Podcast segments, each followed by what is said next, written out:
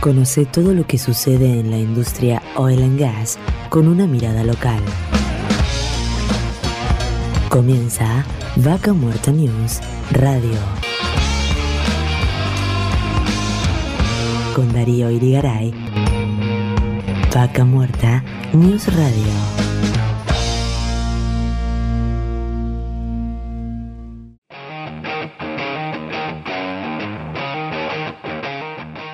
Hola, hola, hola, hola, ¿cómo están? Tanto tiempo. Nuevamente transcurrió una semana y ya estamos de nuevo acá en Vaca Muerta News Radio. Espero que estén muy bien y gracias por estar ahí del otro lado. Estamos recorriendo, recorriendo la edición número 91 de la segunda temporada de Vaca Muerta News Radio. Ya a semanas ya de empezar la próxima temporada, ya pasitos, ¿no? De abril, que ahí arrancamos con todo el programa nuevo, renovado y tenemos muchas sorpresas por delante. Como sabrán, mi nombre es Darío Irigaray y los voy a acompañar por las próximas dos horas. Y como siempre les decimos, ¿no? cada, semana vemos cómo va progresando y cómo va moviéndose todo en vaca muerta, se intensifican las rutas, cada vez más movimientos, más personal y realmente siempre hay novedades. Pero entre ellas a veces suceden este, cuestiones como esta, ¿no? que alertan que el aeropuerto de Vaca Muerta no es más bilingüe.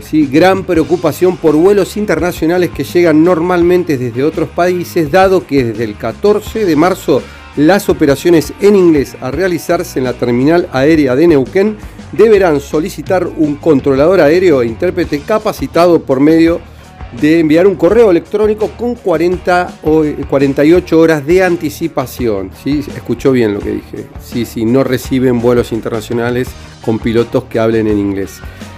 Sin comentarios.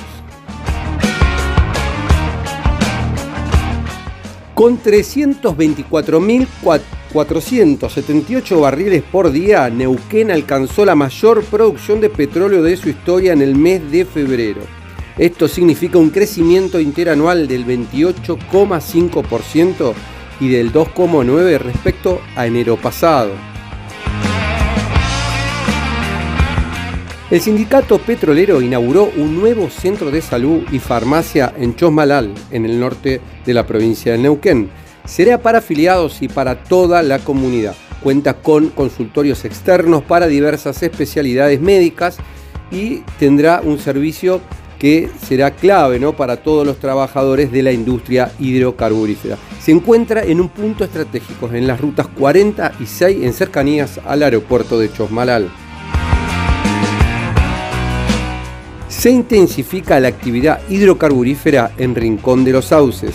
La intendenta Norma Sepúlveda resaltó a Vaca Muerta News el movimiento comercial y económico de la localidad y señaló la importancia de consolidar la política energética más allá de las gestiones de gobiernos para el desarrollo de Vaca Muerta. En esta edición vamos a estar en contacto con Dante Vicente, director fundador de Neuquén Pymes SGR, con quien hablaremos sobre las SGR y la herramienta fundamental que son para las pymes. Las sociedades de garantía recíproca son entidades financieras que tienen como objetivo facilitar el acceso al crédito a las pymes. Hoy existe la posibilidad de gestionar financiamiento y también la opción de generar ganancias por medios de sumar capital para apoyar a las firmas locales. Milton Morales, intendente Danielo, hablará hoy con nosotros y nos va a contar cómo evoluciona o no esta localidad donde se ve el crecimiento día a día del desarrollo de vaca muerta. Problemas recurrentes en infraestructura, falta de agua, gas, cloaca, asfalto, salud, educación, seguridad y un sinfín de temas que parecen nunca resolverse. Todo Añelo tiene solo 12 cuadras asfaltadas. Bueno, esta semana nos contaba Milton en una entrevista que hicimos por streaming esto y realmente eh, lo estábamos chequeando y realmente es cierto, eh, eh, lo van a escuchar en sus propias palabras, desafaltaron cuadras en Añelo, porque había 14 cuadras, ahora ahí hay 12 cuadras asfaltadas. Y bueno, después cuando escuchen la nota realmente se van a quedar sorprendidos de esto que pasa en el corazón de vaca muerta. Hoy vamos a estar, hablando también de seguridad cibernética y los ciberataques. Estaremos en contacto con Pablo Almada, del área prevención y especialista en redes industriales con foco en energía, líder en ciberseguridad industrial y también nos acompañará Pablo Pacapelo, director de Forensic Services, ambos de KPMG Argentina.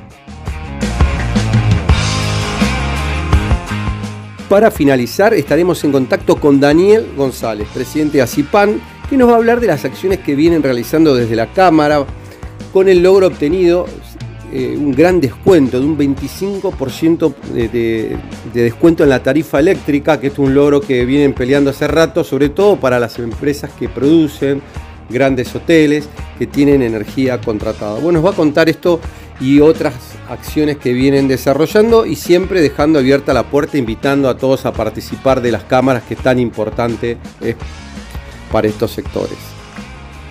Y así como ven, tenemos por delante un programa variado en temas muy, muy interesantes. Espero que lo disfruten tanto como nosotros. Y estamos saliendo en Neuquén Capital por Radio Continental en el 104.1 MHz y nos pueden escuchar en Radio 10 en el 98.5 MHz. Y también nos pueden sintonizar en Radio del Plata en el 100.9 y estamos en la frecuencia de 105.3 MHz en el corazón de Vaca Muerta por Radio 10 Añelo.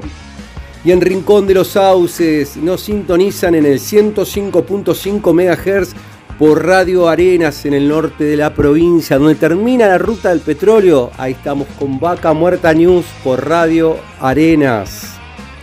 Y en Plotier estamos saliendo por Portada Digital y por Radio América en el 92.9 MHz. Y recuerden que nos pueden encontrar también en Spotify para reproducir el programa completo desde la primera edición. Y como siempre nos pueden encontrar en las redes sociales, en Facebook, en Twitter, en LinkedIn, en Instagram, donde nos encuentran como Vaca Muerta News y actualmente más de 120.000 personas nos siguen cotidianamente. También no olviden de suscribirse a YouTube donde podrán disfrutar de muchas de las entrevistas que compartimos hoy con ustedes en vivo durante la semana. Si Ahí entran, tildan la campanita y al toque en su teléfono le vamos a avisar cuando estemos transmitiendo. Y quédense ahí que en unos minutos seguimos con más Vaca Muerta News Radio.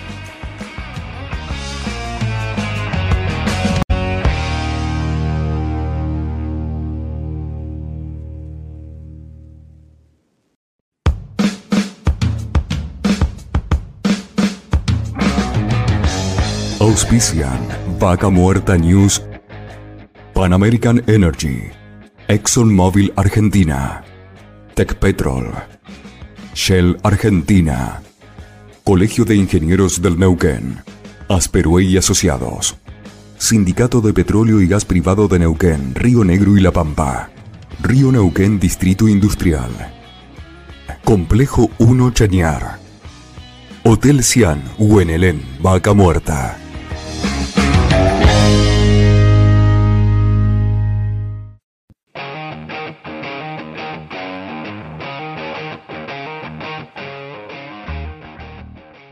Seguimos en Vaca Muerta News para hablar de un tema, ¿no? El financiamiento y las inversiones. Seguramente han habido escuchado algo sobre las SGR, las Sociedades de Garantías Recíprocas, que hoy permiten eh, avalar el financiamiento ante entidades bancarias y gestionar distintas cuestiones.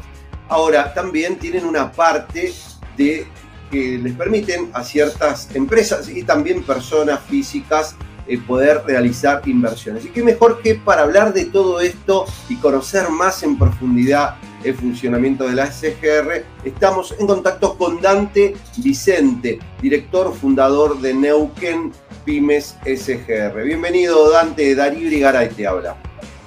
Hola Darío, ¿cómo estás? Gracias por, el espacio.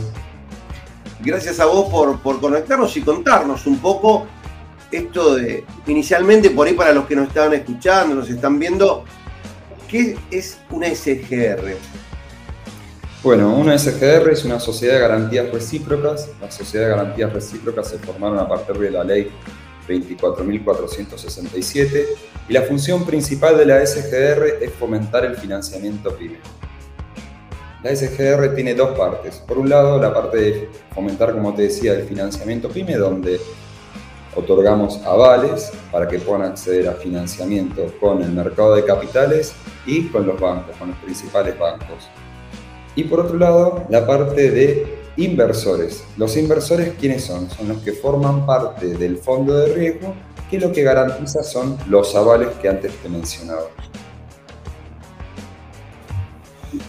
Y en, este caso, que, hoy nos, amerita, por un lado, obviamente, por ahí se viene hablando mucho del tema de, usar las SGR para el tema de financiamiento. Contanos un poco en esto de, qué posibilidades tienen también de, poder invertir dentro de, una SGR. Bueno, exactamente. Las SGR son principalmente conocidas por el otorgamiento de avales. Todas las SGR que tienen subsidiaria de, Buenos Aires en Neuquén, lo que hacen es que cuentan el tema de los avales para las empresas, para que accedan al financiamiento. Hay otra parte que es muy interesante, es la parte de inversiones. ¿Quiénes son los inversores? Los inversores son empresas, personas eh, físicas o personas en relación de dependencia que lo que buscan es desgravar el impuesto a las ganancias. Este es un impuesto que es muy importante en la Argentina, tiene hasta el 35% de injerencia en las ganancias, entonces lo que buscan las empresas es justamente poder reducir esto. ¿Cómo se hace? Bueno, las empresas, en general, lo que te contaba antes de, que salgamos, hacen la inversión en una SGR eh, antes del cierre del balance. ¿Esto qué hace? Aplica al, al, cálculo para el pago del impuesto a las ganancias. Y por supuesto también afecta el cálculo sobre eh, los anticipos financieros para el próximo año. Como te contaba antes, una inversión en una SGR es una inversión que debe permanecer durante dos años, ni más ni menos, durante dos años. El inversor que hace, hace un aporte en el último mes de su cierre de balance cuando son empresas o personas físicas eh, responsables inscriptos y trimestralmente o semestralmente, de acuerdo a la necesidad del inversor, la SGR le paga rendimientos sobre el fondo común de inversión de la SGR, tal cual como si fuera un fondo común de inversión. Y al cabo de los dos años, el inversor puede sacar su plata y decidir si volver a invertirla, decidir si gastarla o darle algún otro destino. Es importante esto de que son inversiones de mediano y largo plazo para la Argentina, no son para todos los públicos y en general son mesas chicas. Nosotros, eh, como te contaba antes, reservamos esto para ciertas empresas con las cuales eh, compartimos valores, son empresas que queremos que acompañen a la SGR, queremos tener una alianza estratégica para la, para la próxima década. Sí, contamos con un cupo limitado, que el año pasado fue de 10 inversores pequeños, que pueden ser eh, personas en relación de dependencia, y este año contamos también con un cupo de 10 inversores pequeños que es el único mecanismo que tiene una persona en relación de dependencia para no pagar ganancias. Vemos que cada vez las, las personas, eh, como no ha subido el nivel o el cálculo de la base de ganancias, como por ahí ha crecido la inflación, entonces vemos que sueldos o remuneraciones que hace 5 o 6 años no eran sujetos del pago de ganancias, hoy lo son. En esto que, vos nos mencionás, también calculo, con esto de compartir valores, el tema de, apoyar a las pymes, digo que, también hoy desde las SGR se busca esto, ¿no? De poderle brindar financiamiento, por ahí muchas empresas a veces lo desconocen, las posibilidades que le brinde a una SGR, por eso es bueno recordarlo, esto de, poder garantizar de alguna manera eh, ese crédito que van a buscar al banco y por ahí no se lo dan, donde ustedes analizan otras cuestiones. Y en este compromiso, en esta línea con las pymes, ¿en qué, se enfocan principalmente? Bueno, excelente pregunta, es algo que nos preguntan muchas pymes. Nosotros tenemos tres pilares principales. Por un lado está el balance, que es lo que analizan el 100% de las entidades que otorgan crédito o que otorgan avales, como en nuestro caso.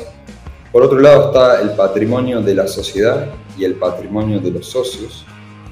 Y por otro lado, que es el más importante, y nosotros lo podemos, eh, lo podemos aprovechar estando acá en Neuquén, es el carácter, es la parte blanda de la sociedad. ¿Qué es la parte blanda de la sociedad? Es conocer quién la lleva adelante, es conocer cuáles son los valores que tiene, es conocer cuál es la experiencia que tiene, cuál es el historial. Entonces, esto para nosotros, más cuando son empresas, hay, cuatro formas de clasificarlo, más cuando son empresas chicas, quería ir a esto. Micro, pequeña, tramo 1 y tramo 2. Cuando son micros y pequeñas, los balances no siempre cuentan el 100% de la historia de la empresa. Entonces, por eso es importante conocer el carácter, conocer quién está atrás, quién la lleva adelante, cuál es, cuál es su proyección, cuál es su educación, como te decía antes, cuál es la parte blanda de la empresa, cuál es el grupo que tiene armado. Justo ayer me reunía con un empresario que tiene una empresa bárbara, que tiene muy buena proyección, pero no tiene un gran grupo administrativo armado. Él es la, eh, es, es la cabeza. Entonces, esto también para nosotros es algo importante. Es muy importante que, que, a la hora de poder acompañar a una empresa podamos evaluar estas cuestiones blandas. Y nos resulta mucho más favorable al estar en Neuquén y al ser pymes de Neuquén. Nosotros somos la primera SGR que tiene el corazón del análisis de las pymes que acompañan de la Patagonia para abajo. El resto de las SGRs evalúan a las pymes a 1200 kilómetros de distancia y realmente es un trabajo muy difícil en Argentina poder evaluar a una empresa micro o pequeña a tanta distancia. Y bueno, en, en, esta línea hoy, por ejemplo, si alguna empresa o algún individuo quisiera sumarse, eh, ¿cómo, ¿cómo debería hacer? Bueno, nosotros contamos con un onboarding digital en esto de buscar que la SGR sea cada vez más, eh, bueno, siga las leyes de, de, de, la modernización. Lo que contamos es con un onboarding digital donde los empresarios, cuando me refiero a empresarios, pueden ser empresas, pueden ser unipersonales o pueden ser monotributistas. Lo único requisito es que tengan certificado perdón que me despiste. Lo que, la forma es que entren a la web, al onboarding digital, ahí cargan todos sus datos, cargan toda su documentación y una vez que está todo, eso automáticamente pasa al comité de crédito. Una vez que está en el comité de crédito, nosotros tenemos más o menos un plazo entre una semana y dos semanas para emitir eh, una calificación. Y por otro lado, también contamos con una herramienta que después te la, te la mando, si hay alguna forma de, de, de poder hacerla visible. Es una herramienta... en los comentarios eh, claro. el enlace de, de, esto, de esta transmisión, así en las redes sociales la pueden ubicar que la necesiten. Es una herramienta que es para el cálculo de, eh, a la hora de descontar un cheque de terceros o un cheque propio que es en el mercado de capitales, avalado por un SGR, muchas veces lo que los clientes nos preguntan, y que es una inquietud, diría que la número uno es, che, yo tengo que descontar un cheque de un millón de pesos a 60 días. Bueno, ¿cuánta plata me queda? ¿En qué se la, la plata que, que, que, me están descontando? Bueno, lo que tenemos es una herramienta que nosotros le llamamos la calculadora de descuento de cheques, donde el cliente pone el importe del cheque, la fecha de pago del cheque o la fecha que uno inscribe para que el cheque se debite y la tasa. La tasa es un dato que nosotros no lo, no, no lo manejamos, sino que depende de la oferta y la demanda del mercado de capitales. Entonces el cliente a partir de eso puede saber cuánta plata se le va a acreditar en la cuenta y saber, bueno, esto se me va a descontar de comisión de SGR, esto de derecho de mercado, esto es de impuestos, esto es de... Entonces, lo que buscamos con esto que es transparencia. Mercado financiero, algo que ha ido perdiendo durante muchos años, es la transparencia. El cliente no sabe dónde se está metiendo, no sabe cómo le va a ir, cómo no le va a ir. Entonces lo que buscamos justamente es eso. Y poder asesorarlo a las empresas.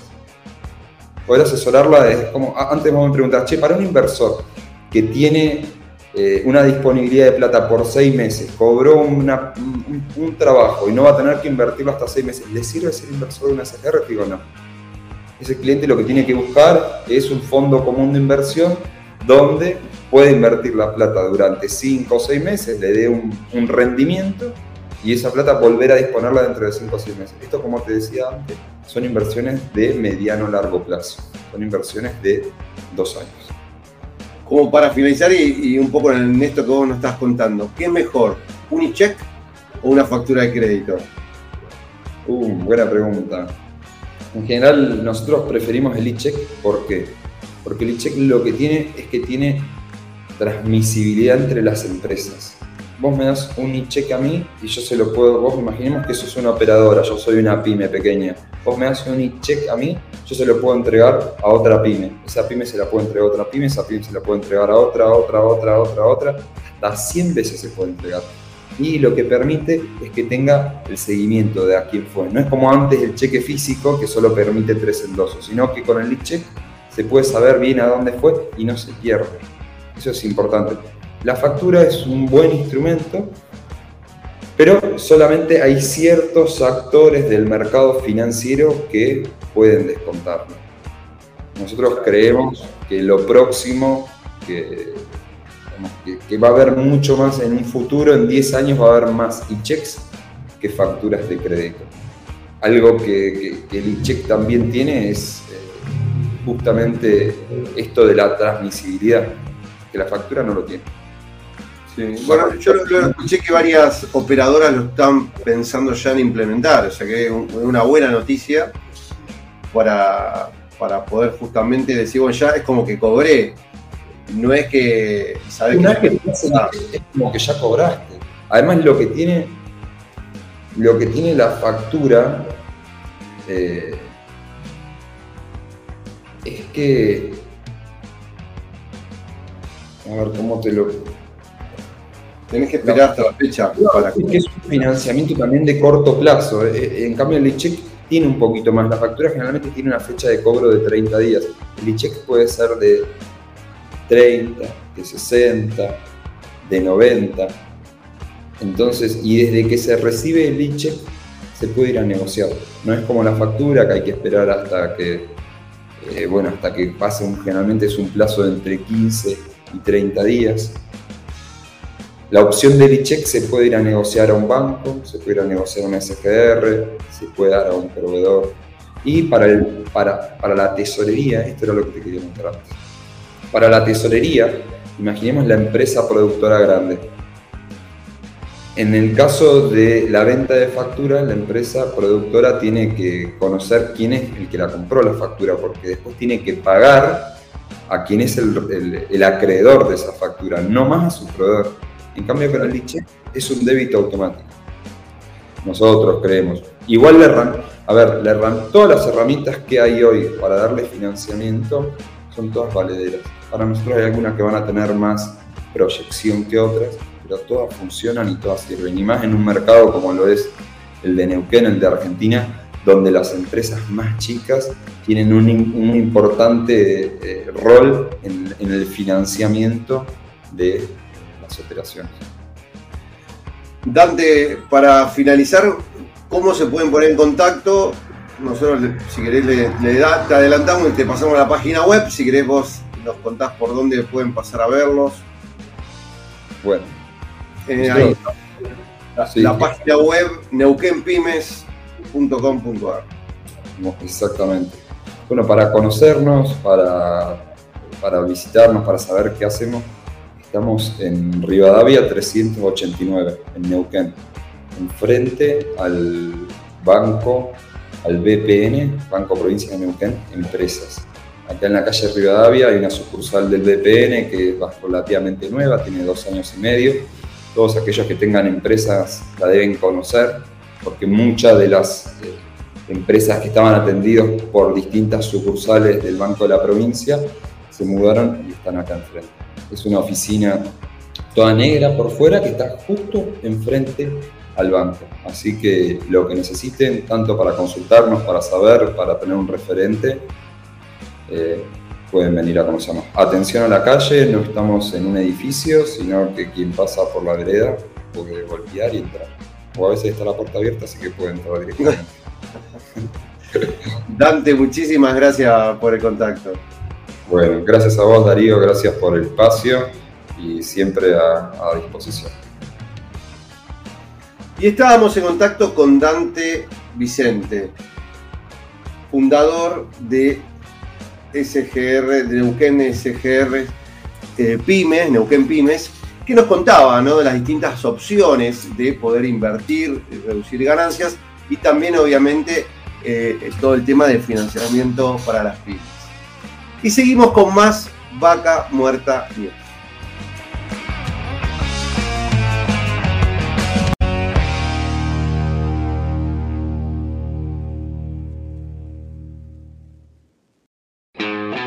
Seguimos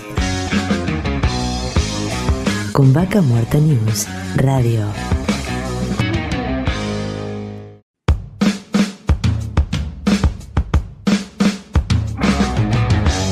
Auspician Vaca Muerta News, Pan American Energy, ExxonMobil Argentina, Tecpetrol, Shell Argentina, Colegio de Ingenieros del Neuquén, Asperue y Asociados, Sindicato de Petróleo y Gas Privado de Neuquén, Río Negro y La Pampa, Río Neuquén Distrito Industrial, Complejo 1 Chañar, Hotel Cian, Huenelén, Vaca Muerta.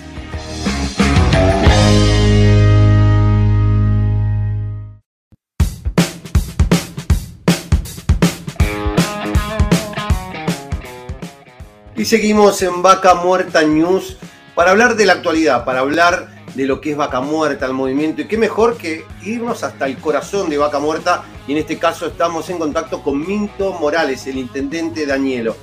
Bienvenido, Milton. Darío Irigaray te habla.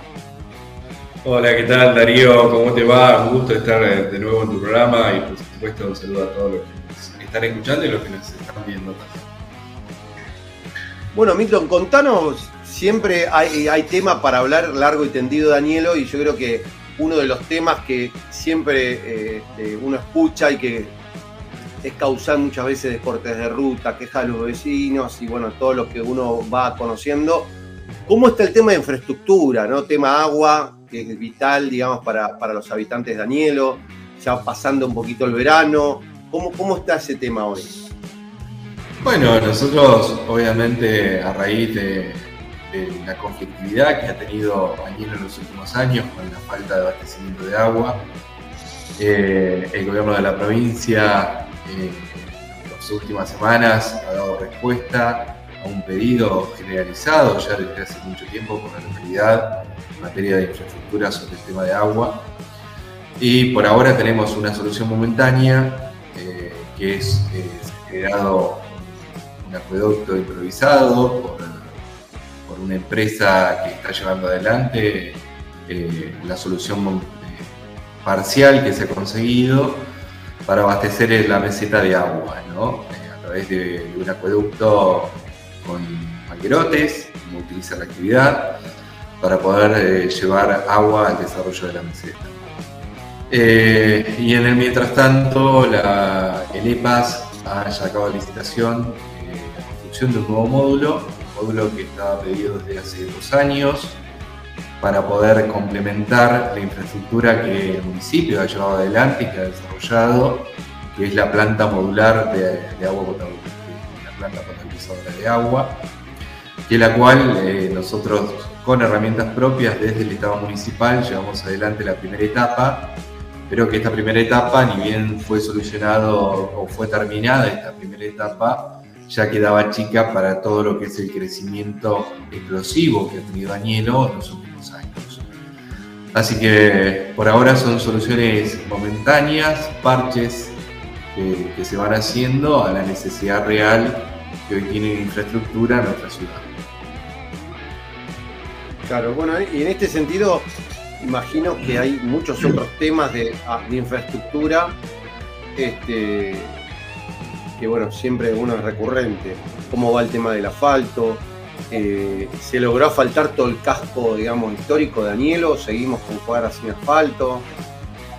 ¿Cómo, cómo está la realidad, la realidad es que nosotros tuvimos de parte del gobierno de la provincia, a través de la unidad de financiamiento externo, eh, un proyecto ejecutivo que era la transformación del casco céntrico, que involucraba cuadras de asfalto, mejoramiento del espacio público, veredas, cordón cuneta, iluminación baja, eh, y obviamente todo lo que tiene que ver con espacios verdes, arbolado y demás.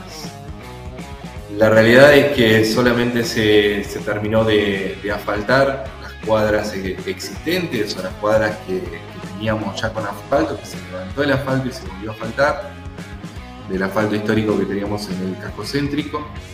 Se avanzó con un par de cuadras más y después esta obra está paralizada ya hace un año.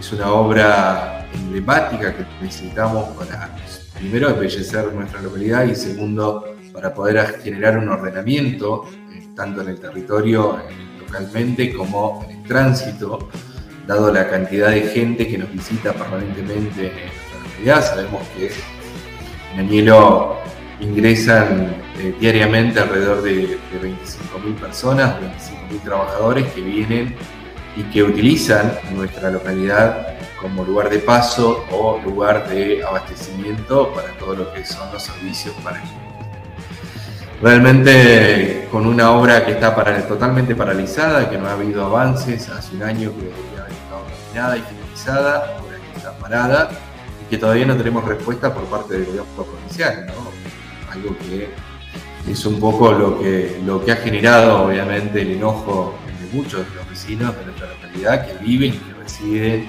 vive día a día la localidad en la, situación en la que está.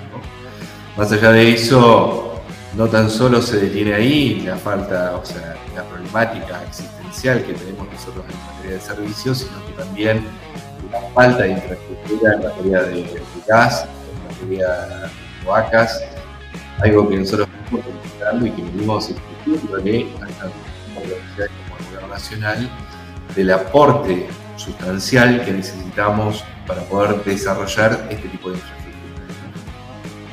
Ahora, si tenemos que hoy decir un número, hoy cuántas cuadras tiene asfaltada Niero?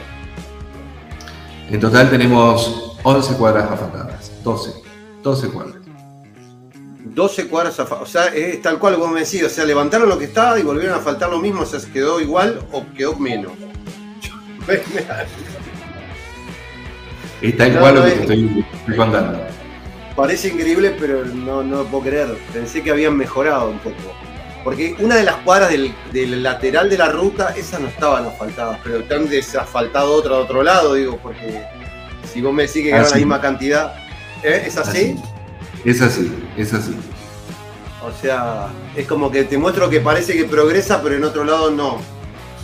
Ahora, Totalmente. realmente es, increíble. Yo para el que nos esté escuchando, o sea, eh, eh, Añero es una ciudad que, no sé, tenían 2000, eran 2.000 habitantes, hoy están viviendo 8.000, 10.000 personas todos los días, viven ahí más toda esta gente que entra a trabajar todos los días, o sea que es una ciudad que realmente tiene mucho movimiento y hasta es un tema de salud, porque no es lo mismo una ciudad asfaltada que una ciudad que no esté asfaltada, donde el nivel de tierra, si no usted como municipio que lo hemos visto, tienen que estar regando permanentemente, eh, en verano es muy complicado mantener la humedad de las calles, entonces eh, es casi que rosa lo insalubre vivir en todo un pueblo de tierra, ¿no? Eh, este, y, lamentablemente sí, es una cuestión, una problemática que venimos llevando desde hace bastante tiempo. Nosotros hemos pedido, eh, obviamente, al gobierno de la provincia avanzar en materia de infraestructura, porque Anilo lo necesita. Anilo por sí mismo es imposible, creo que lo hemos charlado en otras entrevistas. Anilo hoy recibe de coparticipación el 0,8%, una coparticipación que está definida en 500 habitantes, que era en el, momento que se discutió la coparticipación. Después no hubo ningún tipo de modificación y realmente hoy eh, nos atraviesa y nos golpea de lleno todo el desarrollo de la actividad Y eso nos trae complicaciones de todo tipo, ¿no? La proliferación de la actividad industrial, el desarrollo, eh, la sinergia misma que genera eh, todo lo, que va aparejado a la industria netamente y a los servicios complementarios que necesita la industria para seguir trabajando. Y esto obviamente nos golpea de lleno porque avanza mucho más rápido el privado que eh, el Estado. Y un Estado municipal que puede solamente sostener hasta ahora el desarrollo local, el mantenimiento y el sostenimiento de los servicios básicos, pero que no puede hacer pie en las, grandes obras que necesita de fondo para poder solucionar las problemáticas que van apareciendo y que cada vez son mayores, porque como vos bien decías, hasta hace muy poquito tiempo, hasta hace cuatro años atrás, nosotros éramos 2.000 personas y obviamente pasamos a ser alrededor de 8.000 permanentes, alrededor de 8.000 más que duermen en Añelo, diagramados, y alrededor de 25.000 que entran de lunes a lunes. Entonces la dinámica y la fuerza que tiene la actividad dentro de nuestra ciudad impacta de lleno, ¿no? Y eso hace sobresalir aún más las problemáticas en materia de servicio que tenemos. Milton, eh, en porcentajes, ¿hoy qué cantidad de gente no tiene gas en Añelo? Y hoy un 60%. Un número importante. O sea que hay gente que o se calefacciona con electricidad o bien utilizan eh, costosos tubos porque sabemos que un tubo eh, quizás es 10 veces más que utilizar gas de red. Así es, así es. Hace poco tiempo atrás, obviamente creo que todo el mundo recuerda, la manifestación de muchos vecinos sobre la ruta eh, por la problemática, ¿no? Y las altas eh, boletas de, luz que llegaban a cada uno de los vecinos, que obviamente utilizan la electricidad para poder calefaccionarse, ¿no? En muchos casos. Ahora, eh, en esto, como decís, no se ha avanzado, no se ha avanzado nada, está avanzando la obra, va lento o no hay ningún avance que se vea al respecto de la obra de gas. Nosotros, antes de que se generara esta situación en que los vecinos salen a reclamar, obviamente eh, la necesidad que, les toca vivir en la meseta, el municipio había presentado un proyecto para avanzar en, cuadras, de, cuadras de, gas en la meseta. Eh, se presentó ese proyecto, ese proyecto viene avanzando, nosotros venimos avanzando con ese proyecto, pero que involucra solamente seis cuadras de gas en el desarrollo de la meseta. Nosotros tenemos eh, una, una cuadrícula más o menos de 90 cuadras ya urbanizadas, a lo cual obviamente lo que puede responder el Estado municipal no es lo que la, gente necesita con suma urgencia. Entonces, por eso que municipio trabajó en el proyecto ejecutivo, se presentó, se respaldó a través de Camusi, se pidieron las está avisado, está aprobado. El gobierno municipal presentó este proyecto tanto el gobierno provincial como el gobierno nacional y obviamente estamos a la espera de poder tener respuestas concretas antes de que llegue el invierno, que es la grave, la grave problemática que nosotros vivimos año a año. Y una paradoja, obviamente, en el lugar del reservorio más importante del país, estar en la situación en la que estamos, realmente eh, no hay término de explicación alguno para dar respuesta a, la problemática que existe en los Ahora, eh, eh, yo he andado recorriendo y realmente es impactante cómo la meseta ya cruzó la ruta 17 para el otro lado, sigue habiendo más manzanas. ¿Qué cantidad de manzanas? Vos me decís 90 cuadras, pero por ahí eh, en la mente es más simple decir esto equivale a, tantas manzanas. ¿Cuántas manzanas hoy, eh, digamos, de urbanización están prácticamente arriba de la meseta sin gas?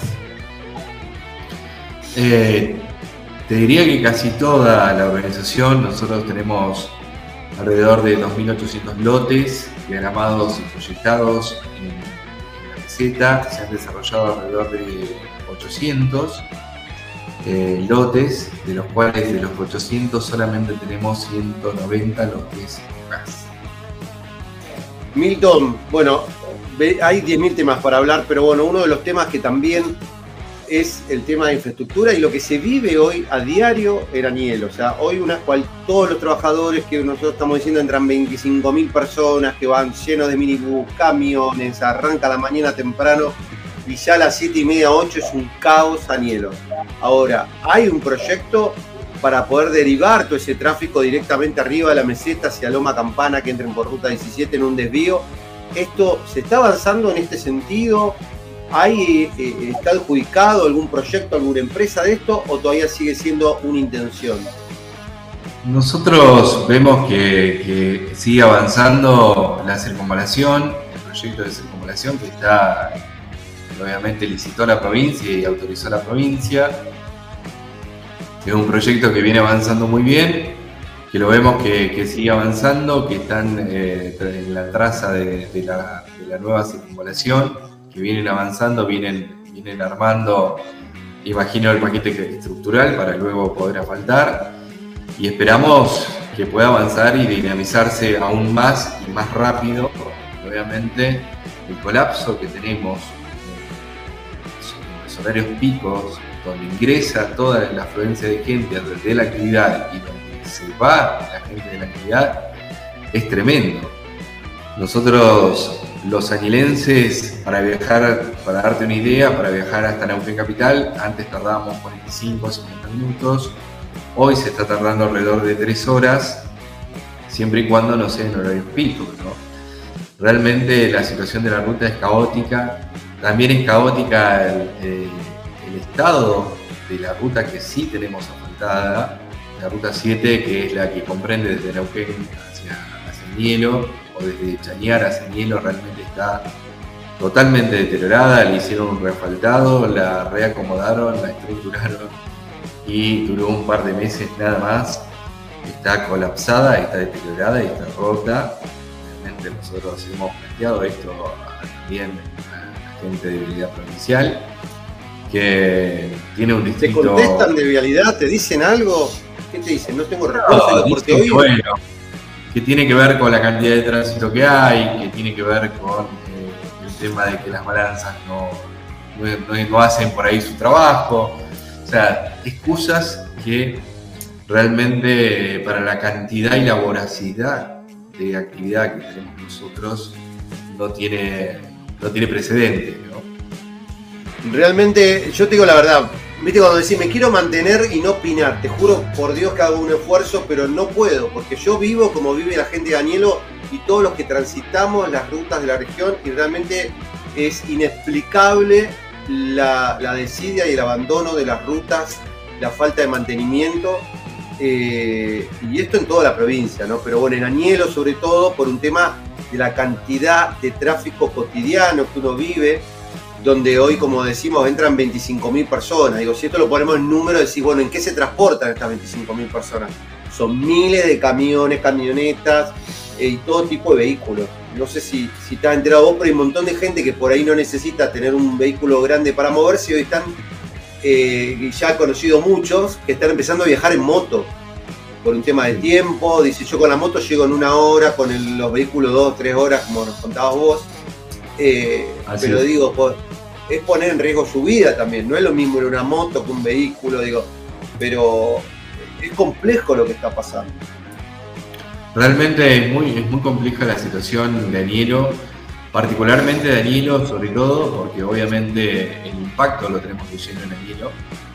Eh, a nosotros nos pasa, por ejemplo, nos atraviesan dos rutas, la ruta 7 que divide, que divide el casco antiguo en dos y nos cruza la ruta 17 que nos divide la nueva urbanización de la meseta en dos entonces, eh, y obviamente el tránsito de la ruta 7 no varía de, la ruta 17. El tránsito para llegar a, cualquiera de los yacimientos del no convencional atraviesa la ruta 17.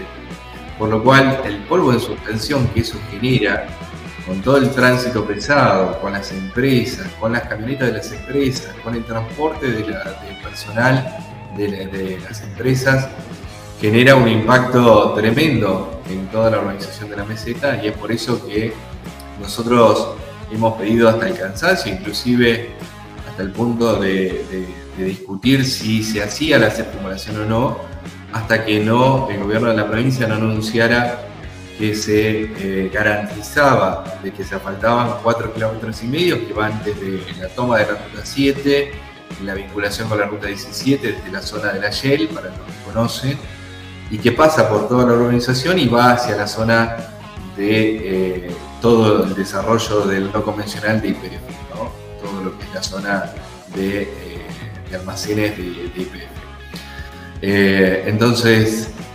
Eh, eso es lo que nosotros buscábamos. Obviamente hubo un compromiso del gobierno de la provincia de asfaltar estos tramos, que es, son 4 kilómetros, son 3 kilómetros 800, no llegan a los 4 kilómetros, que pasa por el medio de la organización eh, para que sean contemplados dentro de este gran proyecto de circunvalación, porque lo que nosotros decimos no tiene que existir solamente asfalto para la industria, sino también el beneficio para los vecinos nivel local, porque son los vecinos los que terminan eh, siendo perjudicados o beneficiados con el desarrollo de, la actividad hidrocarburífera. Entonces tiene que impactar de lleno también en, el desarrollo de la vida urbana. Y esperamos que ojalá que este proyecto avance y que se termine y que obviamente estén contemplados estos cuatro kilómetros que son fundamentales para que cada uno de los vecinos de la meseta no estén ahogados con tierra, ni más ni menos, ¿no? Porque es como decías, en el verano es muy complejo sostener el riego. Nosotros desde el Estado municipal, con el poco equipamiento que tenemos, obviamente, tratamos de hacer todo lo posible, de sostener los servicios que podemos, hasta el alcance que tenemos, pero obviamente nos supera el número, nos supera la actividad, nos supera eh, la falta de infraestructura que, hemos tenido permanentemente desde que arrancó el desarrollo Milton, se nos fue el tema, el tiempo, pero lejos. Este, esto, la, magia de las redes, no hay problema. Después veremos. Este, seguramente vamos a estar compartiendo esta entrevista por, radio, este, como, como hacemos siempre. La verdad que un placer escucharte, no un placer todo lo que nos has contado, porque realmente nos entristece mucho eh, conocer de primera mano toda la situación, más allá de que lo que vemos por nuestros propios ojos, que vos no lo ratifiques y que tampoco se vean una, una solución a corto plazo. Eh, pero bueno, esperemos que, el poder visibilizarlo a través de los medios, esto que realmente las personas que, son responsables en el gobierno de poder resolver estas cuestiones. Desde el asfalto, que nos vamos con 12 cuadras asfaltadas en Añelo, que realmente todavía no lo puedo creer. Eh, el tema del agua, que, hoy lo están llevando con una gran manguera y, no está resuelto el tema, hay que aclararlo, no está resuelto el tema del agua en Añelo porque lo están llevando en forma, digamos, eh, provisoria, con una manguera. Y, después el tema de, los accesos a la ciudad y todo esto que, realmente se viene dilatando de una manera que, que bueno, Milton, muchísimas gracias por el contacto. No, por favor, gracias a vos. Y estábamos en contacto con Milton Morales, el intendente Danielo, que nos contaba de la actualidad y todo lo que vienen viviendo y todas las necesidades de infraestructura que históricamente siguen sin resolverse en Añelo, el corazón de Vaca Muerta. Y seguimos con más Vaca Muerta News.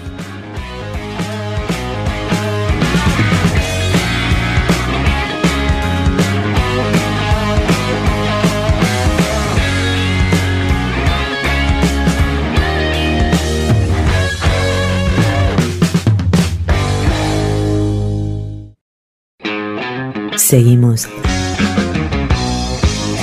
con Vaca Muerta News Radio.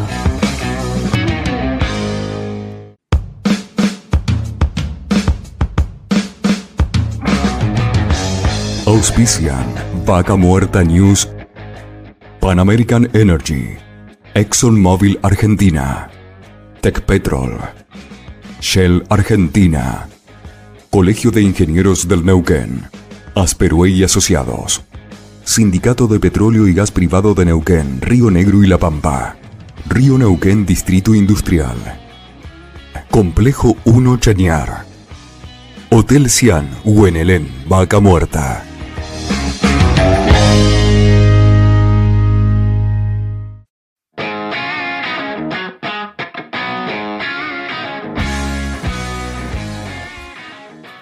Seguimos en Vaca Muerta News para hablar de un tema que seguramente hoy todos tenemos en mente, ¿no? Hoy esta conexión que tenemos, ¿no? Todo está conectado a Internet, hoy hasta hay heladeras que se conectan a Internet y obviamente podemos saber en tiempo real qué está sucediendo en un pozo de vaca muerta y por qué no entrar a una planta de producción eh, donde hoy este, hay sistemas este, que realmente eh, son críticos. ¿no?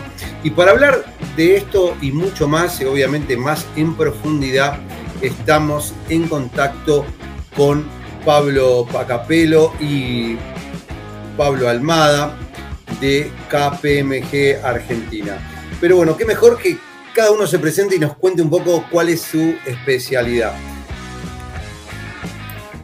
Ahí lo tenemos a Pablo, este, los tenemos conectados en vivo por streaming. ¿Cómo andan? Bienvenidos. Pablo Almada, contanos un poco cuál es hoy tu función dentro de KPMG Argentina. ¿Qué tal? Buenas tardes a todos. Mi nombre, bueno, es Pablo Almada, yo soy socio de KPMG, me dedico principalmente a lo que son los servicios de ciberseguridad, enfocado en lo que es eh, tecnología de la operación. Todos los servicios ciberseguridad se dividen principalmente en dos grandes ramas, IT, corporación, todo lo que es corporativo y todo lo que son eh, los ambientes industriales y específicamente mi especialización está dada en lo que es eh, producción de hidrocarburo en la y Pablo, bueno, Pacapelo, contanos un poco vos cuál, cuál es tu función dentro de, KPMG Argentina. Bien, bueno, actualmente me desempeño como director eh, de Forensic Services en KPMG Argentina. Estoy a cargo del laboratorio de tecnología forense de la firma eh, y bueno, mi especialidad eh, es, eh, viene atada y ligada a todo el mundo de la ciberseguridad y en este último tiempo principalmente a todo lo que es Cyber Incident Response, o sea, respuesta a incidentes de ciberseguridad y a investigaciones forenses de esos incidentes para justamente lograr identificar en, la medida que sea posible cómo fue la, cadena o la brecha que se produjo y qué paso siguió el atacante para lograr su objetivo. Así que bueno, colaboramos con Pablo, él desde la parte de redes industriales y yo desde la parte de, tecnología de la información y, software core de la compañía. Eh, porque bueno, muchas veces los incidentes comienzan en, la parte de IT por una necesidad de eh, de que los procesos productivos de una red industrial envíen información de cómo, cómo van los procesos de producción, cuándo se produce, cuánto se transfiere, etcétera, etcétera. Y a partir de ahí, el core de la compañía o del negocio, bueno, toma decisiones y, tiene sus sistemas.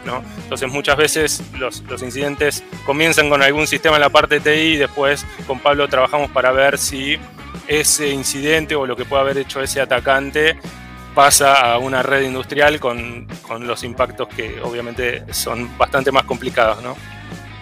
Bueno, como siempre hablamos del tema de la, seguridad y la, y la, prevención, yo creo que es fundamental, esto en todo, ¿no? en todas las áreas hoy, la, prevención. Así que vamos a hablar con Pablo Almada, que justamente en esto, la, previa de lo, importante, ¿no? Decir, bueno, ¿qué es lo que hoy, digamos, corre riesgo y está protegida la industria. nos preguntamos hoy, ¿realmente eh, está a la altura de, todo esto que estamos viviendo, ¿no? de la inmediatez, de tener el dato? Pero esto significa que existe una conexión, ¿no? y esa conexión está protegida para que simplemente hoy nos esté informando, pero nadie que no queramos pueda entrar y, hacer algo que, por ahí cause algo.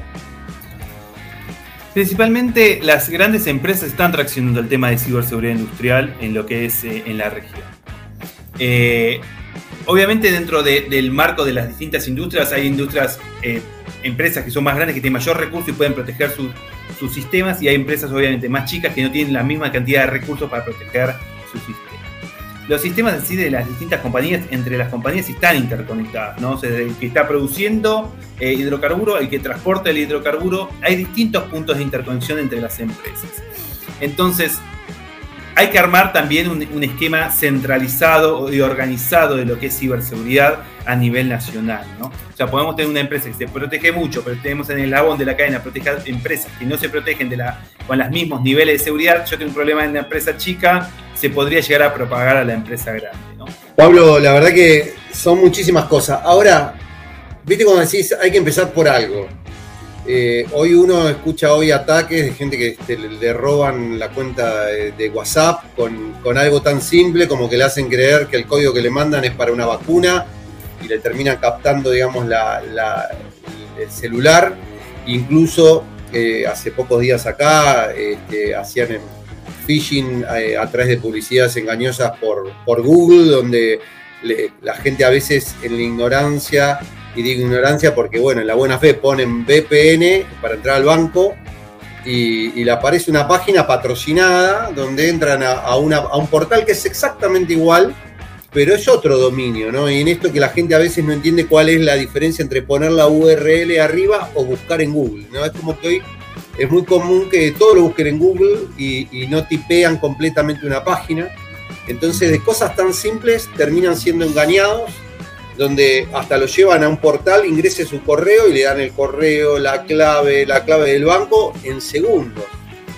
Eh, ¿Cómo hacemos para, educar a la gente? ¿no? Porque yo a veces me pongo a decir, ¿cómo puede ser que la gente no se dé cuenta? Pero sí, no se dan cuenta. Y algo tan simple arranca con una cuenta de correo, que esa cuenta de correo la usan para entrar a un sistema quizás de un pozo. O sea, eh, hay un montón de cosas, ¿no? Y empezó por el banco. Claro. Fundamental, la concientización. Es el primer elemento para mí porque el, vector humano es el principal puerta de entrada, como dije hace unos minutos, de todos los ataques que ocurrieron en la región y también mundiales normalmente. El vector de entrada siempre es el factor humano. Atacan a la persona con que con phishing, con lo que venís comentando vos. Emulan alguna situación y los atacan. Ese es, creo que lo fundamental, barato, rápido, eh, en, lo que es para mejorar la postura de ciberseguridad, la concientización. Es algo que es simple, está bien, y hay que llevarlo de la perspectiva práctica, no la teórica, es decir, bueno, fíjate tal cosa, sino poner ejemplos reales, mostrar cómo, qué es lo que sucede y cuál es el impacto, ¿no? Pero siempre, mi, siempre mi opinión fue esta. La ciberseguridad, igual que cuando vamos a la facultad, etcétera, es todo explicarlo desde lo práctico, ¿está bien? O sea, mostrar casos reales, qué es lo que pasó, cómo se debió haber protegido, cuáles fueron los elementos para, para que yo podría haber visto en ese email o en esa, esa eh, tipo de ataque que yo podría haber detectado y decir, bueno, pará, si yo hubiese visto esto, no, no hubiese pasado.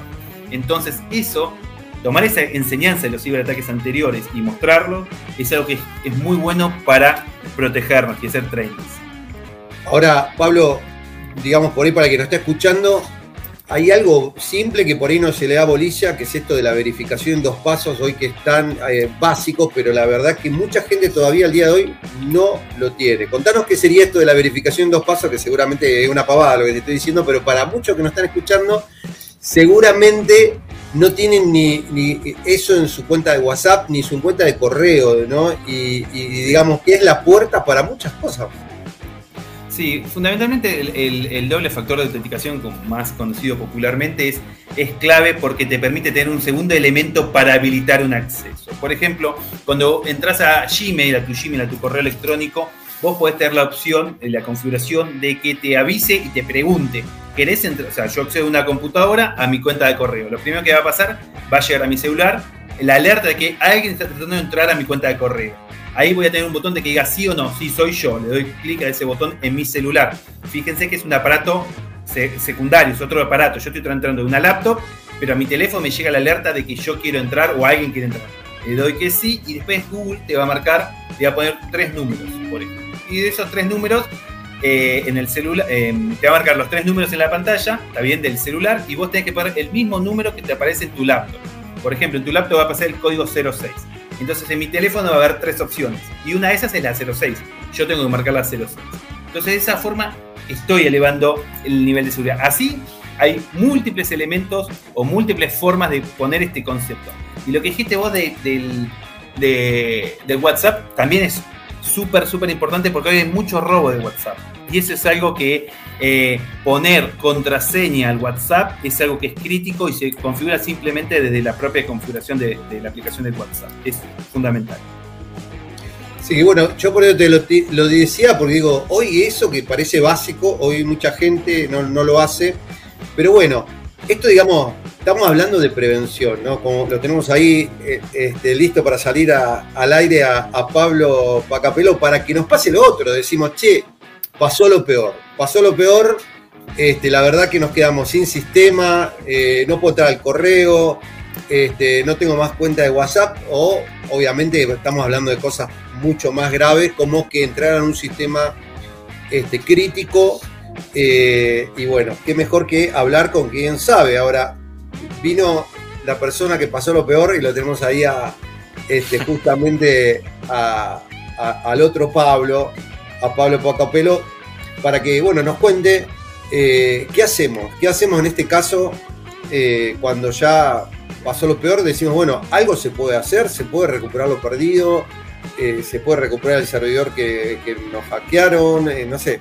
Contanos situaciones reales de que pueda, hoy vos te hayas enterado acá o en otro lugar del mundo y, qué, qué, se puede hacer. Sí, ahí como, como comentaba Pablo, es, es, es fundamental el tema de la concientización, de estar preparado para que la organización pueda responder de manera eficiente cuando le ocurra o le tenga que, tocar un, caso de un, ciber, un ciberincidente. Entonces, eh, la idea es que todo eso esté preparado y entrenado y practicado. Entonces, cuando ocurre un incidente, los sistemas están eh, debidamente configurados para que los analistas que están haciendo el monitoreo puedan detectar de manera temprana lo que está ocurriendo y en base a eso ya tener una serie de acciones para eh, contener o mitigar lo que pueda estar ocurriendo en ese momento de la manera más rápida posible para, con el objetivo de minimizar el impacto. O sea, no hay que olvidarse nunca que eh, se puede llegar a detener un negocio o en el caso de redes industriales podemos llegar a tener un, impacto a nivel ambiental, ¿no? Entonces, eh, ese impacto puede ir creciendo y varía dependiendo de, cada industria. Entonces, no hay nada mejor que estar preparado, que tener buenas capacidades para detectar de manera temprana y después suponiendo diferentes escenarios, ver con qué elementos cuento para poder recuperarme, poder restaurar esos sistemas al punto más cercano al tiempo de cuando ocurrió ese, ese, ese ciberataque o ese compromiso eh, y obviamente eh, minimizar el, tiempo de recuperación. ¿no? Después de todo esto hay eh, una, fase de lecciones aprendidas que justamente ahí se intenta adecuar o mejorar todo lo que a priori no salió bien en, la vorágine del incidente, pero justamente la idea es ensayar todo esto y anticiparse de antemano para no tomar o no tener que tomar decisiones con demasiado estrés y que esas decisiones lleven a escenarios eh, aún peores, ¿no? Entonces, por, nombrar ejemplos y, también poniendo uno en relación al doble factor de autenticación que mencionaban recién, eh, hay, un tema que, bueno, se disparó bastante con el tema de la pandemia, esto del trabajo remoto, y que por ahí muchas organizaciones no estaban en, un grado de avance, en un grado de madurez con lo que es transformación digital, conectividad de manera remota, etcétera, etcétera. Entonces eh, hubo muchas empresas que le permitieron a los usuarios, a los empleados, poder eh, ingresar a los sistemas de la compañía con equipos personales. Eso es la modalidad Bring Your Own Device que se conoce con esas siglas. Entonces eh, hubo casos, un caso que nos tocó investigar muy grande, que una persona ingresó con su máquina personal al correo de, la compañía donde trabajaba. Eh, tenía, esta compañía tenía una plataforma de correo corporativo donde, bueno, ingresó su nombre de usuario, password, después tenía el doble factor de autenticación, o sea que ingresó ese código. Eh, y ahí, bueno, no se revisó, hizo sus tareas y después no usó más esa máquina, pero se olvidó de cerrar la sesión de correo. Y resulta que esta compañía tenía la, configuración de su servidor de correo, tenía configurado que la sesión no termine nunca, o sea, un tiempo ilimitado. Bueno, resulta que un mes después, no sé si la, pareja de esta persona, de este empleado, eh, tuvo la necesidad de, bajar un software de, ofimática, de oficina, eh, donde tiene procesador de texto, Excel y demás, porque necesitaba completar una, una declaración eh, que venía en Excel y bueno, se bajó el software con el, el, keygen o el generador de clave para activarlo, eh, básicamente un licenciamiento pirata o trucho. Bueno, resulta que este, esta, esta herramienta tenía algo más y le permitió a un atacante implantar un malware en esa computadora. Entonces, eh, volviendo al tema de la autenticación del correo y el factor de dos pasos, una vez que yo pongo mi usuario, mi clave y el código de doble factor, se genera una cookie de sesión que se llama, que es como un archivito que queda en el navegador que estoy usando para acceder al correo. Y eso estaba ahí vivo. Entonces, con este malware que, que ingresó a esta computadora, pudo robar ese archivito, se lo llevó a su máquina el atacante, lo importó en un navegador nuevo y directamente accedió a la cuenta de correo de este empleado. Y ahí empezó a resetear los, las cuentas que tenía este empleado de otras plataformas y empezó a, ampliar su nivel de compromiso. ¿no? Entonces, ninguna medida es eh, eficiente o 100% segura, pero hay que tener monitoreo y casos de uso para detectar esto de manera temprana y decir, bueno, acá hay que cortar o esto es anómalo, lo detengo y tengo un plan para responder, ¿no? Ahora, realmente, eh, bueno, es muy interesante. La verdad que les, agradezco mucho eh, poder charlar de esto porque por ahí uno lo, lo, habla desde lo macro, pero digo, hasta lo micro, digamos, todo está interconectado hoy en día. Y realmente es importante tomar conciencia, ¿no? Desde, desde la pequeña empresa hasta la gran empresa, por un tema de que a veces por algo muy simple eh, es como que dejamos que se filtre algo que, que puede causar un mal mayor. Sí, tal cual, así es, y por ahí se tiende a, se tiende a, naturalizar un montón de cosas, decir, bueno, a mí no me va a pasar, o, que acá en esta máquina no tengo nada, y después en el momento menos pensado, una simple distracción puede causar eh, un impacto muy grande en, la vida tanto de las personas como, como de las empresas. Eh, nos han tocado investigar casos que, que también tuvo afectación al empleado en sí, que le han robado un montón de dinero de la cuenta de su banco personal, además de impactar a la empresa donde trabajaba con un ransomware. Entonces, eh, bueno, ahí depende de, cada caso, ¿no? Pero necesariamente es importante la concientización, eh, que las compañías puedan estar preparadas. Eh, bueno, ya de, KPMG tenemos una, una, serie de servicios que justamente en un entorno controlado, con estrés controlado, podemos eh, ayudar a las compañías a, hacer simulaciones, a probar sus planes de respuesta, a levantar oportunidades de mejora para, para, que justamente estén mejores preparados y que si ocurre un incidente puedan responder de manera rápida y efectiva y tengan incluso la posibilidad de hacer un informe forense para presentar a sus reguladores, que sea sumamente sólido, que, que evidencie lo que ocurrió, que no pudieron producir por este tipo de ataque, etcétera, etcétera. Eh, así que, bueno, todo lo que sea preparación, recuperación y demás, eh, podemos, podemos ayudarlo. Bueno, le agradecemos mucho el contacto y bueno, vamos a seguir con este tema porque realmente creo que hay que seguir haciendo escuela y generar conciencia ¿no? de, la importancia de esto. Sí, así que está bueno, está bueno compartir este tipo de espacios para, conversar y, y compartir conocimientos, experiencias y bueno, y las, personas que puedan estar escuchando eh, puedan prestarle atención a algunas cuestiones para, para que justamente no, no, sean víctimas de un incidente y también a nivel corporativo, si trabajan en alguna compañía, que también puedan levantar algún punto, bueno, tenemos esto o escuché esto otro, cómo estamos preparados, eh, qué pasa si nos ocurre tal cosa, vamos a poder responder. Así que creo que, está bueno y si hay preguntas también, se enriquece mucho más la charla.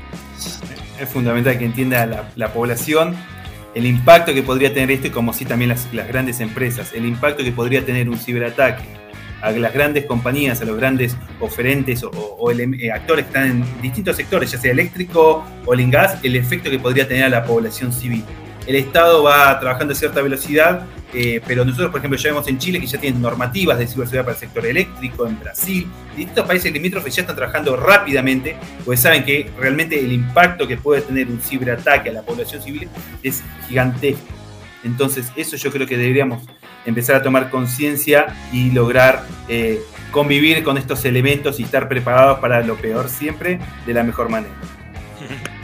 Bueno, Pablo Pacapelo, muchísimas gracias por el contacto, Pablo Almada también, y bueno, estamos, seguimos en contacto. Muchas gracias. muchísimas gracias y bueno, si hay otra oportunidad, encantados de, poder participar. Así que muchísimas gracias por el espacio y saludos a toda la audiencia y, seguidores. Muchas gracias a todos.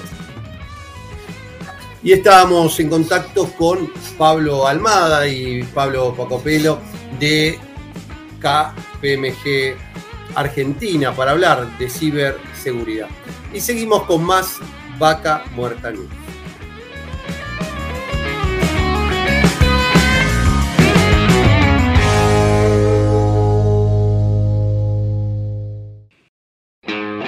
Seguimos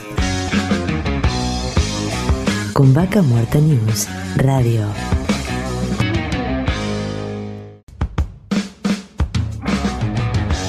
Auspician Vaca Muerta News, Pan American Energy, ExxonMobil Argentina, Tecpetrol, Shell Argentina, Colegio de Ingenieros del Neuquén, Asperue y Asociados, Sindicato de Petróleo y Gas Privado de Neuquén, Río Negro y La Pampa, Río Neuquén Distrito Industrial, Complejo 1 Chañar, Hotel Cian, Huenelén, Vaca Muerta.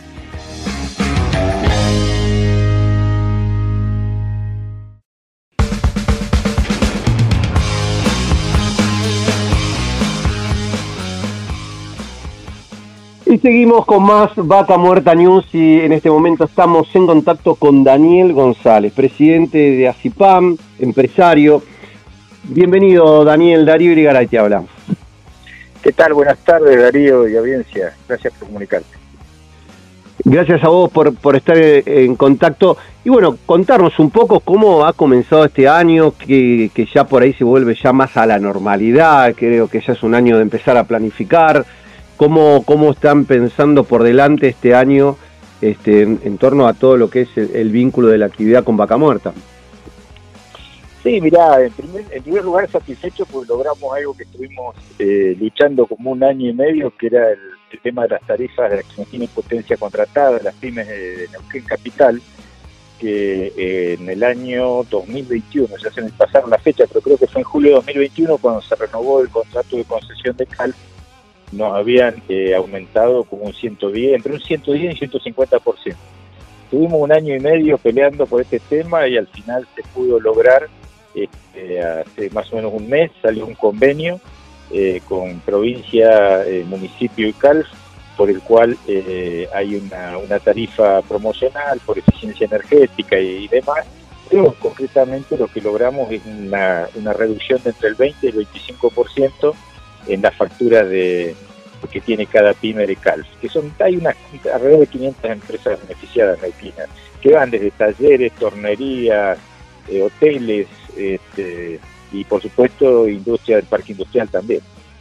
Bueno, esto que vos comentás en realidad fue exigir algo que era, era porque como que se le fue la mano con el aumento, decir, che, se, eh, le aumentaron demasiado la energía costos que superaban otras plazas del país. Sin irnos lejos, estamos más caros que Río Negro. Sí, pero viste cómo es, Darío. Una vez que se impone una de estas cosas, retrotraer a una tarifa anterior. Obvio. dificilísimo. Es más o menos como decimos los, los empresarios: cuando perdés un cliente, es más fácil conseguir un cliente nuevo que recuperar uno que, que, ya perdiste, ¿no es cierto? Bueno, en esto pasa lo mismo, una vez que se impuso algo, este, retrotraerlo es dificilísimo. Pero bueno, por eso una satisfacción muy grande, porque fue un logro de la Cámara en conjunto con la, la Cámara también Hotelera y Gastronómica de Neuquén, con Gustavo Aman, que en ese momento era presidente, eh, eh, fuimos tirando en junta y un año y medio lo estuvimos peleando. Bueno, en este caso la, la, Cámara Hotelera también tiene una gravedad porque también le habían incrementado los costos muchísimo. Eh, y realmente vos decís, esté lleno, vacío el hotel, vos decís, tenía que iluminarme, eh, eh, le estaban incrementando los costos este, de una forma increíble. Ahora, te iba, te, iba, a preguntar, con respecto al, a esto, ¿es solamente para los que tienen contrato de potencia o también empresas chicas también? Y no, el que tiene contrato de potencia, porque en ese momento hay que tener en cuenta que a los que no tenían potencia contratada no, no los habían, eh, no se les había perjudicado en la tarifa. Es decir, esto es retrotraer algo que se hizo a los que tenían potencia contratada. Para que te des una idea, dentro de los entre 90 y 100 mil asociados tiene el CALF, eh, solamente mil tienen potencia contratada, que son justamente organismos gubernamentales, bancos, eh, consorcios eh, y pymes que producen. Nosotros realmente luchamos por las pymes que producen, que generan empleo, ya te digo, desde un tallercito hasta que, contrata potencia, hasta una tornería, una industria, este, un hotel, de toda, aquel, de toda aquella actividad productiva, ya sea de turismo o este, o directamente metalúrgica o de fábrica, este, eh, son los beneficiados, ¿no? Y son alrededor de 500 más o menos. Bueno, sabemos que ACIPAN es parte de FECENE, la Cámara de, de, la Federación de Cámaras del Sector Energético. ¿Cómo están trabajando y qué, qué proyección tienen para, para este año, ¿no? para el futuro? Bueno, con FECENE la satisfacción grande que tenemos es de haber logrado que salga la ley de compra neuquino, la estuvimos también trabajando en conjunto en esto con, la, con el gobierno de la provincia. Eh, se demoró un poco en la, en la legislatura, vos sabés que tuvo pisado tiempo también la ley, pero bueno, lo importante es que el año pasado, sobre agosto-septiembre, ya se promulgó la ley, eh, demoró unos meses la reglamentación, estaba el compromiso que para no más allá de enero ya se, eh, se implementaba, se implementó, ya se reglamentó y está en aplicación. El Centro PYME, PYME es el organismo de aplicación, eh, ha reunido a todas las operadoras y las empresas del segundo anillo, comunicándoles eh, cuáles son las pautas de esta ley, que es muy interesante porque no es una ley restrictiva respecto a que no se permite entrar a empresas de otra provincia. Lo que se pide es que sí que hagan inversiones, que tomen personal neuquino. Entonces esta ley tiene un polinomio que en cierta forma pondera cada una de estas eh, de estas actitudes. Si vos te instalás, no venís con un trailer, sino que pones un establecimiento, eso ya te da un puntaje. Si tomás en mano de obra neuquina, te da también, te suma ese puntaje. Si tributás en Neuquén también, si hay socios neuquinos. Pero quiere decir que alguien que venga de otra provincia y que cumpla con estos requisitos, tranquilamente es potencialmente neuquino y está beneficiado dentro de la ley del contra neuquino. Y en este sentido concreto, ¿qué beneficio tiene eh, esta ley? Mira, en primer lugar, eh, las empresas que, que, que se entren en el compra neuquino tienen que estar certificadas por el Centro PYME que es un, una, eh, un proceso muy simple, en 20 minutos se hace ese trámite, se presenta una serie de documentación y se demuestra todo esto que te comenté antes, que tenemos establecimiento acá, que, tenés mano de obra, que tributás acá y todo eso ya el puntaje te da. Eh, y el, el, beneficio que hay es el siguiente, las operadoras están eh, obligadas, son sujetos obligados, y también las del segundo anillo, de contratar hasta un 60% siempre que haya oferta, ¿no es cierto? Eso está aclarado, eh, un 60% de empresas neuquinas. Eh, es decir, si acá sale una licitación de, de, algún servicio o insumo o producto que no se fabrica, que no, no, no se presta en Neuquén, bueno, eso no, no, no, hay ningún problema, pero en aquellos eh, servicios o productos que hay en Neuquén, que son competitivos y de la calidad requerida, por supuesto, eh, se le da preferencia al producto neuquino. Eh, también se observa que se las se invita a todas las empresas neuquinas en todos los procesos licitatorios y de concursos de precios eh, y que en el caso que haya un 9% de diferencia de precio a favor de una empresa no neuquina, se da una situación que se llama el first refusal, que es la posibilidad a la empresa neuquina de igualar la oferta del mejor oferente eh, hasta ese 9%. Si la diferencia es superior a ese 9%, ya un 10, un 11%, automáticamente se le adjudica a la empresa de afuera. Pero hasta un 9% existe la posibilidad de ofrecerle a la neuquina que iguale la oferta. Ahora, uno de los temas que siempre se habla es decir, bueno, pero ¿y cómo, cómo se enteran las empresas de qué requieren las operadoras, qué concursos de precio hay o qué pedidos de, o licitaciones? ¿Esto contempla algo la ley? Muy buena tu pregunta. También lo contempla la ley que las operadoras y todas las empresas de servicios tienen que presentar un plan de acción para el año eh, y, todas las licitaciones que van a generar, todos los concursos de precios que van a hacer y tienen que informar, eh, que no sé cada qué periodo, eso que no, te quiero mentir, si cada tres o seis meses, tienen que informar el, ese, si están cumpliendo con ese porcentaje del 60%. O sea, ¿y esto quién, quién, cómo, cómo se va a implementar? Digo, ¿Cómo eh, se va a administrar? Eh, ¿Cómo va a acceder a las empresas a esta información? Mira, 100% eh, lo maneja el centro PYME. Ojo, cualquier empresa, aprovecho esta oportunidad que vos me das de comunicarnos para que las empresas se acerquen al centro PYME. El centro PYME ha agrandado su sector de oil and gas están abocados totalmente a esto, estamos buscando que certifiquen empresas neuquinas, uno de los pretextos de los operadores era que no había suficiente empresas neuquinas. Bueno, nosotros tenemos que demostrarles que hay, que hay mucha oferta, pero bueno, que se presenten al centro PYME, el centro PYME, cualquier inquietud que tengan, cualquier eh, denuncia que no es invitado a la empresa neuquina y que hay este eh, por ejemplo, hace poco la Cámara Añelo nos comentaron que estaban contratando obras civiles de una empresa de obras civiles que venía de otra provincia, cuando acá había 50 empresas de obras civiles. Bueno, eso se, presentó enseguida al centro PYME y actúan en forma inmediata.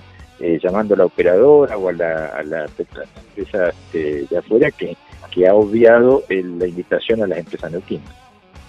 Claro, esto es común enterarnos ¿no? de rebote que se vino un, un contrato ya cerrado en Buenos Aires, llega acá a la provincia y en esto como que uno ve que a veces falta un poco de compromiso también de las empresas. Hoy esto, digamos, eh, ¿qué va a pasar? Digo, porque siempre uno dice, está hecha la ley, pero ¿qué pena tiene si no cumplen las operadoras? Está previsto en la ley también, hay, son, este, hay multas importantísimas. Y yo te puedo asegurar que se está aplicando ya, ¿eh? está muy, muy, muy bien, está trabajando el centro PYME, realmente yo aprovecho para felicitar la forma en que lo han tomado, el compromiso y la, este, eh, realmente saben que, esto no ya no, no es como la ley anterior que salió la ley nunca se cumplió. Esta está en plena aplicación. Así que este lo único que falta es que los mismos neuquinos nos convenzamos que esto va en serio y que nos que vayamos al centro PYME y nos nos este, certifiquemos como empresa neuquina. Claro. Además otra cosa te comento algo algo adicional. En la federación entonces en la federación estamos recibiendo, realmente las, operadoras están actuando bien, la mayoría nos están, toda la semana recibimos, necesitamos empresas de catering, eh, mándennos listados de las distintas cámaras de la federación, además de, también les invito a las empresas no solamente que se certifiquen, sino que se sumen a las cámaras, hay cinco cámaras en la federación, está la Cámara de la Construcción, está DINEU que es de industria, está CIPAN que somos nosotros de comercio y servicios, y está CAPESPE y CEIPA que son de servicios petroleros. Todo el entramado neuquino está ahí metido en el CCN. Entonces, eh, que se sumen a las cámaras, porque vos sabés que todas las semanas, te decía, nos mandan mail de Tech Petrol, de Sur, de Plus Petrol, de Pan American, permanentemente nos están pidiendo, eh, mándenos un listado de empresas que hacen movimiento de suelo, nosotros se lo mandamos. Mándenos un listado de empresas que, que, hacen catering, que hacen transporte de carga. Todas las semanas nos están pidiendo de todo. Eh, así que es una, la oportunidad está. Excelente. Así que bueno, esperemos que esto empiece a funcionar eh, de otra manera, con, otra vitalidad, porque bueno, históricamente si uno se remota, eh, se, remonta al pasado, nunca se superaron las 200 empresas y hoy la expectativa es que se superen las 1000 empresas como mínimo este, registradas a, esto de que certifiquen ¿no? como empresa neuquina. Sí, mira, el, ministro de Producción, que a su vez el presidente tiene, Facundo López Raggi, eh, eh, tuvo reuniones con nosotros y hoy justamente nosotros nos reunimos y le estamos pidiendo una reunión mensual para ver cómo va avanzando todo esto. Él nos pidió que por favor colaboremos, que lleguemos a esas mil para fin de año. Eh, sí, en este momento probablemente no superen las 200, pero nosotros nos hemos comprometido que para abril, mayo podemos duplicar ese número tranquilamente. Por eso me parece importante que tomen conciencia de la importancia, todas las pymes neuquinas, la importancia que tiene de acercarse al centro pyme por esto.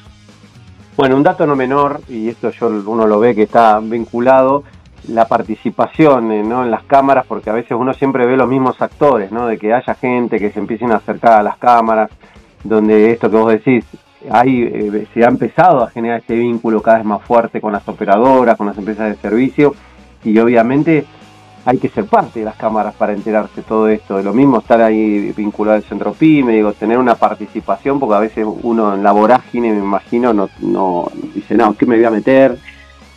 Eh, pero bueno, mira, yo al, respecto, yo te digo, Darío, eh, yo si hay un defecto que tenemos los empresarios, me incluyo hasta que yo me acerqué a una cámara, es que un poco, yo digo, que nos miramos el ombligo, o sea, no, no este, eh, no nos damos cuenta de la importancia que tiene la sinergia de trabajar en conjunto. Eh, vos fijate el sindicato, los trabajadores, como en ese sentido, como lo han aprendido y la fuerza que tiene la representación de los trabajadores. Esto es exactamente lo mismo. Una cámara es una actividad gremial empresaria. Nosotros defendemos los intereses de las pymes. Eso que te comenté que logramos con Calma. ¿Vos te parece que yo solo como empresa lo hubiera logrado? o tres o cuatro empresas que se fueran a quejar, no lo hubieran logrado nunca, lo logramos por la fuerza que tiene la Cámara. Y no te digo nada de la federación, con la federación nosotros estamos consiguiendo reuniones con los ministros a nivel nacional, estamos consiguiendo que se habiliten CIRAS por los temas de importación, o sea, eh, acérquense a las cámaras que se van a sorprender. Perfecto, bueno. Eh, eh, en esto que vos decís del tema de vinculación, también no hay un dato no menor que también es el vínculo eh, con otras cámaras, ¿no? Y, en esto que también vienen trabajando de, decir, che, vaca muerta no, no, no se puede hacer solo, eh, dado que nos escucha gente de todo el país, aprovechar esto de que están abiertas las puertas para que también se vinculen a nivel institucional. ¿Cómo, cómo lo, están trabajando esto ustedes desde la Cámara? Sí, mira, nosotros nos hemos reunido particularmente con empresas de con cámaras de Santa Fe ya dos o tres veces. Este, ha venido gente de Córdoba también, eh, representaciones con la representación del gobierno y de las cámaras empresariales. Eh, y bueno, se está avanzando, no todavía no se han logrado muchas cosas, pero nosotros sí los lo queremos invitar a que se sumen, porque como yo te decía antes, esto no es no es cerrar exclusivamente esto para los neuquinos, pero sí lo que no queremos, Darío, y esto lo tenemos todos bien claro, es que toda la renta de vaca muerta salga de la provincia. Queremos que quede en Neuquén buena parte y ahí es donde es importante esto de que se establezcan acá, que tomen mano de obra neuquina y que se reinvierta, porque tanto que necesitamos la diversificación productiva de Neuquén. Yo te puedo asegurar que la mayoría de los empresarios neuquinos eh, parte de la renta la invierten, en vos vas a ver eh, tipo de la, de la actividad petrolera que tienen plantaciones de cerezas, otros que tienen de olivos, otros que tienen cabañas turísticas, es decir, se reinvierte en otra actividad eh, productiva en la provincia y eso es lo que nos va a permitir, cuando se acabe este recurso que no renovable, este, también tener diversificada la, economía. Excelente. Bueno, esperemos que todo esto siga siga fluyendo y bueno, avanzando, ¿no? Vaca Muerta que cada vez uno lo ve como, como viene creciendo este, día a día. Así es. Este, quizás soy demasiado optimista, pero yo estoy entusiasmado. yo, yo, creo que todos, porque bueno, creo que debe pasar como a vos por ahí que uno uno anda y vas viendo, decís, che, esto no estaba, el otro no estaba, ves este cada vez más gente, más movimiento. Yo lo veo que esto no, no se detiene más y bueno, obviamente que a veces hay, hay desorden y, faltan cosas y bueno, hay que, hay que ordenar y bueno, creo que va, va por ese camino. Así es, Dios. Eh, Daniel, muchísimas gracias por, por el contacto. No, gracias a vos y saludo a toda la audiencia. Saludos.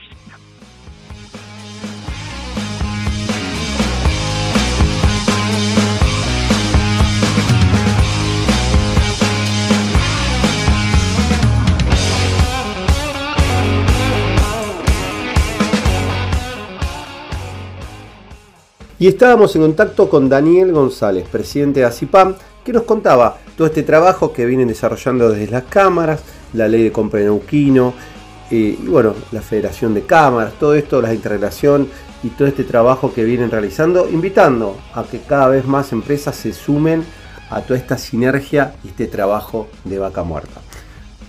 Y seguimos con más vaca muerta news.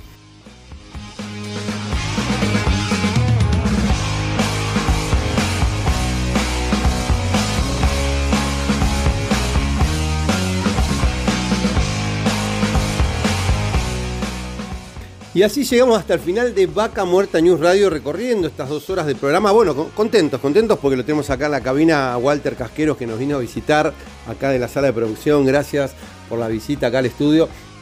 Y bueno, como siempre, no queremos dejar de agradecer a todos los que hacen posible este espacio y a nuestros auspiciantes que nos acompañan mes a mes. Bueno, y a, todos los que hacen posible, a Santiago Po, a Horacio Viascochea, Juan Díaz, eh, a Ramiro Díaz, a Federico Peralta, a Gustavo Gajeuske, a Nicolás Rodríguez, Alejandro de la Rosa, a Julio Paz, eh, a Gabriel Rivera y también obviamente a ustedes, a ustedes que están del otro lado y que hacen posible este programa ahí acompañándonos, que nos escuchan desde la casa, desde el auto, desde la empresa o desde donde puedan, ¿no? Y que bueno, nos mandan tantos cariños a través de las redes. Y como siempre les digo, nos vamos a encontrar nuevamente en siete días en esta misma frecuencia. Mi nombre es Darío Irigaray y como siempre les agradezco su grata compañía.